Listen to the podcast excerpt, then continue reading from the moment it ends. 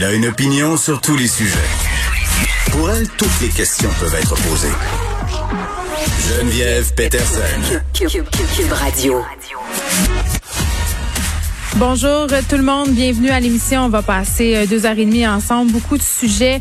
Aujourd'hui, évidemment, cette hausse marquée des cas confirmés de COVID-19 au Québec. Quand même, là, c'est assez euh, surprenant. 187 nouveaux cas, trois décès. Ça continue de monter. Et je veux juste rappeler quand même... Euh, le chiffre là, donné par le ministre de la Santé, Christian Dubé, qui vraiment a tracé une ligne assez basse là, en plaçant le seuil d'alerte, si on veut, euh, à 20 cas positifs à la COVID-19 par million d'individus, parce que Là, en ce moment, on est en train d'envisager justement de faire des codes pour les régions, là, des codes d'alerte, c'est-à-dire tu, tu vis dans une région euh, verte, c'est-à-dire il n'y a pas de risque vraiment beaucoup, euh, une région jaune, une région rouge. Donc, vraiment, chaque jour, on s'en rapproche de ce seuil-là parce qu'on dépasse régulièrement les 100 cas par jour. Et les spécialistes entrevoient quand même assez rapidement le moment où on va peut-être atteindre ces 200-là, ce qui nous plongerait justement dans cette proportion euh, qui permet permettrait de classer euh, certaines parties du Québec euh, dans un seuil d'alerte élevé. Le premier ministre euh, François Legault, par ailleurs, ce matin, en point de presse, n'a pas exclu refermer les bars, a évoqué justement ce, possiblement un reconfinement par région, là, selon justement ces différents niveaux d'alerte. On va parler tantôt à quelqu'un de l'Institut national de santé publique du Québec, voir qu'est-ce que ça veut dire ces chiffres-là, qu'est-ce que ça veut dire cette hausse, à quoi on peut s'attendre, est-ce que c'est vrai? Qu'on s'en va possiblement vers un reconfinement? Moi, c'est la question euh, qu'on me pose régulièrement. C'est la question que mes enfants me posent aussi parce que parle, parle, jase, jase à l'école, nos enfants consomment aussi des médias, en entendent et je sais que ça les inquiète. Et euh, pour revenir euh, à la fameuse question des bars, on le sait. bon, il y a eu cet épisode à Québec dans un bar karaoké, le bar Kerouac littéralement 50 euh, cas en lien avec euh, ce bar-là, dont trois enfants. Puis moi, ça me fait poser la question suivante. Euh, puis bon, j'en ai eu ici là, des associations de bars qui sont venues nous expliquer pour des raisons fort légitimes là, que leurs entreprises étaient dans vraiment dans le pétrin là, ça se mourait euh, sur le bord des rues, il y avait personne, euh, pouvait plus continuer à être fermé comme ça. Il y a eu un gros lobby de la part des bars pour rouvrir, mais est-ce que c'était vraiment une bonne idée? Puis je sais que c'est plate à dire, mais les bars, je m'excuse, mais ce n'est pas à mon sens un service essentiel. Et là, évidemment, quand je dis ça, mettons de côté les bars où on sert de la nourriture, les brasseries, euh, les buvettes, les endroits où les gens se rendent pour manger. Ça, je, je les englobe pas là-dedans, ces établissements-là. Mais les endroits où on va juste boire, les endroits où les gens vont faire la fête, est-ce que c'est vraiment nécessaire que ça soit ouvert en ce moment? Puis je le sais que l'excuse que le gouvernement se donne et donne euh, pour cette réouverture des bars, c'est de se dire, écoutez, si on ne permet pas aux gens de se réunir dans les bars, ils vont se réunir ailleurs. Ils vont faire des parties dans les maisons, ils vont faire des parties dans les parcs, et ça sera peut-être plus difficile à ce moment-là, justement, de retracer les cas. Parce que là, au bar Kerouac, c'était assez facile. On savait que ça s'est déroulé là. On avait à faire euh, la, traçabilité de, des personnes qui avaient fréquenté qui. Et là, on a pu remonter la filière, voir que les trois enfants contaminés qui allaient dans les écoles avaient des liens avec des personnes qui avaient fréquenté cet endroit-là. Donc, peut-être ça simplifie les affaires. Mais moi, je pose la question, est-ce qu'on a besoin que nos débits de boissons soient ouverts en ce moment? Je sais que c'est plate, puis je sais que c'est poche, mais c'est pas un service essentiel. Et là, euh, la fameuse question des karaokés, pour vrai, ça fait le tour. Là. C'est rendu jusque sur CNN, cette histoire de karaoké à Québec, le bar euh, Kerouac. Est-ce que les karaokés sont condamnés à disparaître justement pour des euh, raisons hygiéniques? Et j'avais envie qu'on en parle à un grand passionné de karaoké, journaliste, Hugo Meunier, qui est là. Salut, Hugo. Salut. Bon, Hugo, je pense que les gens qui te connaissent euh, savent que tu es un grand amateur de karaoké devant l'éternel.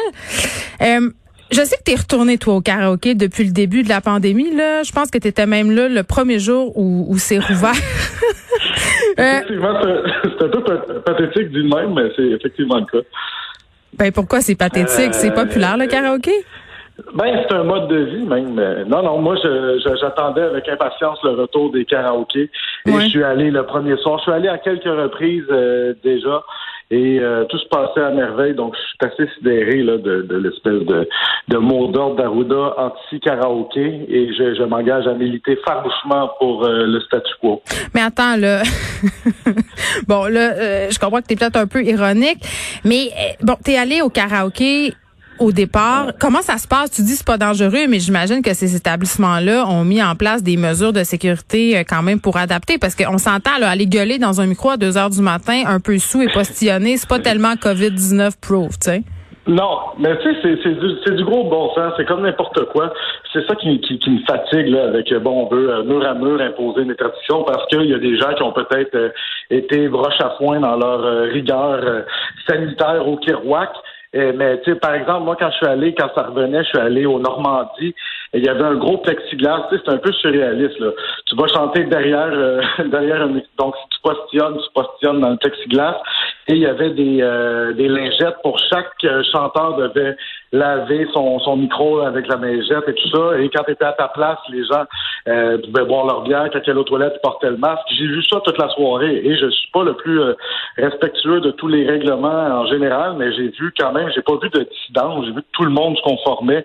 Ça s'est super bien passé et à ma connaissance, euh, il n'y a pas eu euh, rien. Mais évidemment, ça va arriver. si on ouvre les bars, on décide d'ouvrir les bars, les, les gens, à mesure que la soirée avance, ben y a des les gens vont se rapprocher, les gens se parlent de plus près et tout ça. Mais euh, bon, rendu là, je trouve ça juste très, très drôle que le, le karaoké soit au banc des accusés cette semaine. Ben oui, puis en même temps, je veux pas être la vieille belle-mère de service, mais je questionnais avant qu'on se parle le fait que les bars soient premièrement rouvert euh, et qu'on envisage peut-être de refermer certains établissements parce que, tu sais, je comprends que les gens ont besoin de se divertir et de se réunir. C'est un besoin humain de socialiser. Puis ça, euh, euh, je pense que c'est essentiel. Mais les bars en tant que tels, les karaokés, ce n'est pas un service essentiel. Est-ce que ça serait pas mieux en ce moment d'attendre? Ben, ça dépend. Si tu parles à un passionné du karaoké, c'est essentiel à mon bonheur. J'ai même pris des cours de chant pour améliorer mes, performances au karaoké. Rappelle-toi, Geneviève. Euh, non, mais. je, je dirais pas, Hugo, je dirais pas que tes cours de chant ont tant porté fruit. Par contre. Hey, c'est pas parce que tu fais une excellente version de Shallow que tu peux regarder de haut les autres autour de toi. Mais je pense que je peux un peu. Non. Mais je, trouve quand même qu'il y, a quelque chose d'un peu. Bon, là, maintenant, toi aussi, euh, tu trop proclames, euh, proclame belle-mère, mais je trouve que le gouvernement est très, ah, les bars, wesh. Mais en même temps, il y a une espèce d'hypocrisie derrière ça. Tout l'été, là, va te promener dans les parcs tout l'été. Les gens étaient, euh, c'était des gros, gros parties dans des parcs. Même chose pour les enfants qui ont joué ensemble tout l'été. Là, l'école reprend, pouf, il faut que ce soit à deux mètres. C'est pas ça qui se passe euh, concrètement. Et euh, je pense qu'il y a quand même un peu de gros bon sens à voir là-dedans. Puis je, sais que je sonne très complotiste euh, anti-masque, ce qui n'est pas le cas du tout. Je me conforme docilement à tous les règlements. Mais mm. euh, tu vois, on a, on a fait grand cas de la fermeture des, des cas de COVID dans un bar au 10-30, rappelle-toi, dès l'ouverture des bars. Tous ces gens-là, mais je serais curieux après les manchettes euh, après le débat, des gens qui étaient comme euh, qui s'insurgeaient en disant oh non les bars euh, c'est un lieu satanique. Mais est-ce qu'on a fait le suivi dans ces endroits-là? Non. Mais je suis convaincu qu'il y a personne qui est même allé à l'hôpital je parle à travers mon chapeau, mais j'ai pas l'impression que ben, c'est ça. Je trouve que tu soulèves un point intéressant par rapport au polissage des clients. Ok, parce que je sais pas là. Mais les personnes qui travaillent dans les bars, même les personnes qui travaillent euh, en ce moment dans les épiceries, dans les magasins, ils sont obligés en ce moment de jouer à la police. Le gouvernement leur a carrément mis entre les mains la responsabilité de faire euh, suivre les règlements à leur clientèle. Et on le sait, là, je veux dire, euh, les gens, plus la soirée avance, plus ils boivent, plus ils s'obstinent, plus ils veulent pas, plus ils veulent faire leurs affaires. C'est-tu vraiment la responsabilité du petit gars ou de la petite fille de 23 ans qui est barman, barmaid, de, de faire respecter la distanciation physique et les règlements. à un moment donné, il faudrait mettre des amendes salées pour les clients qui refusent de se conformer. C'est pas à eux de faire euh, la police, là.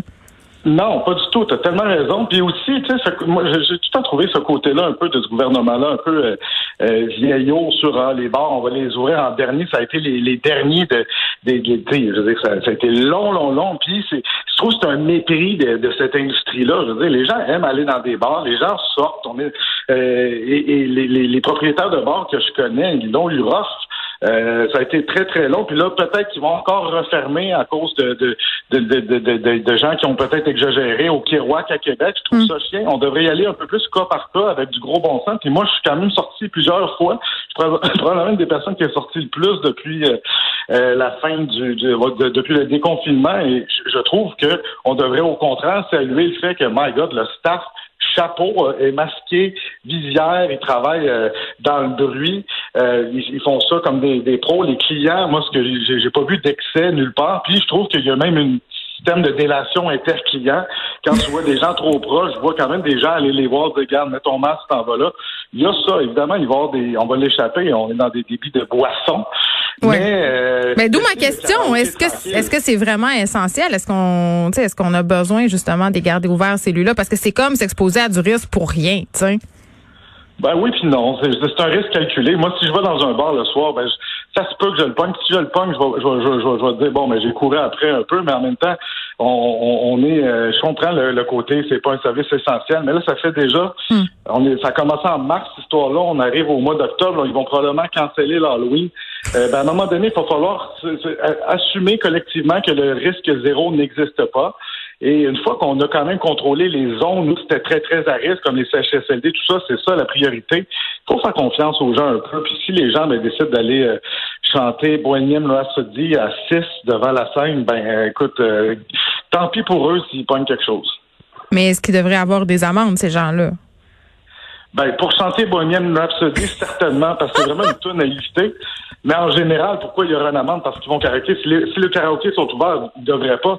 Moi, je pense qu'il va y avoir un circuit de karaoké clandestin euh, qui va commencer. Sinon, et je, je, connais déjà une personne qui va euh, qui va en organiser dans son sous-sol, mais je veux pas dire qui publiquement quand même. Hugo Meunier, merci. Journaliste, on peut euh, d'ailleurs aller lire un texte que tu viens de publier sur Urbania. Tu as passé la journée avec des anti-masques, donc c'est assez intéressant d'aller lire ça. Merci Hugo.